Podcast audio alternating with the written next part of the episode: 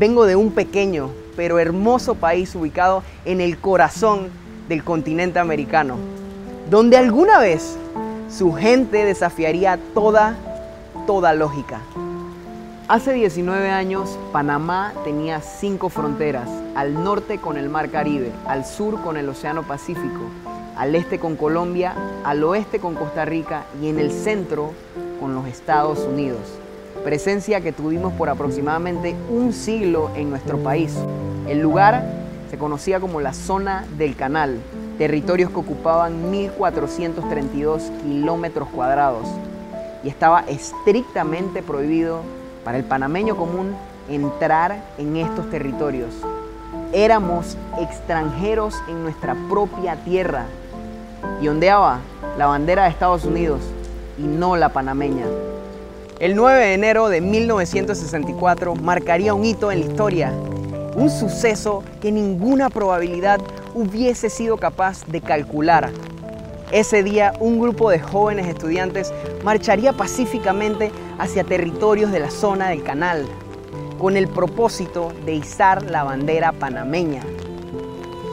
Acciones que no fueron muy bien recibidas, ni por los habitantes ni por el ejército de los Estados Unidos. Fueron reprimidos de manera violenta.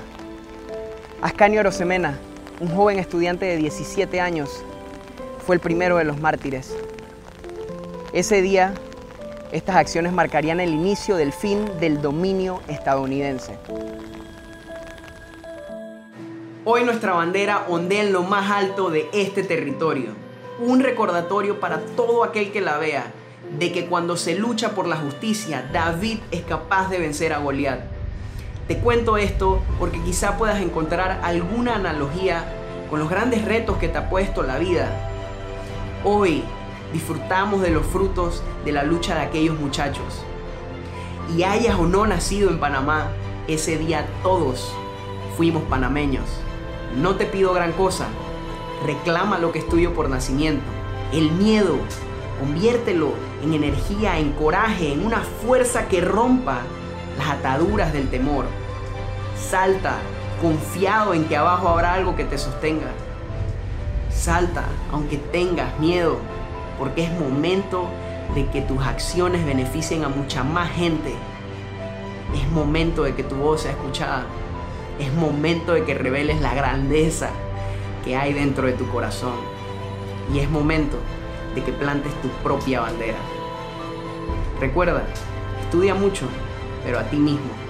Saca buenas calificaciones, pero en el corazón de todos los demás.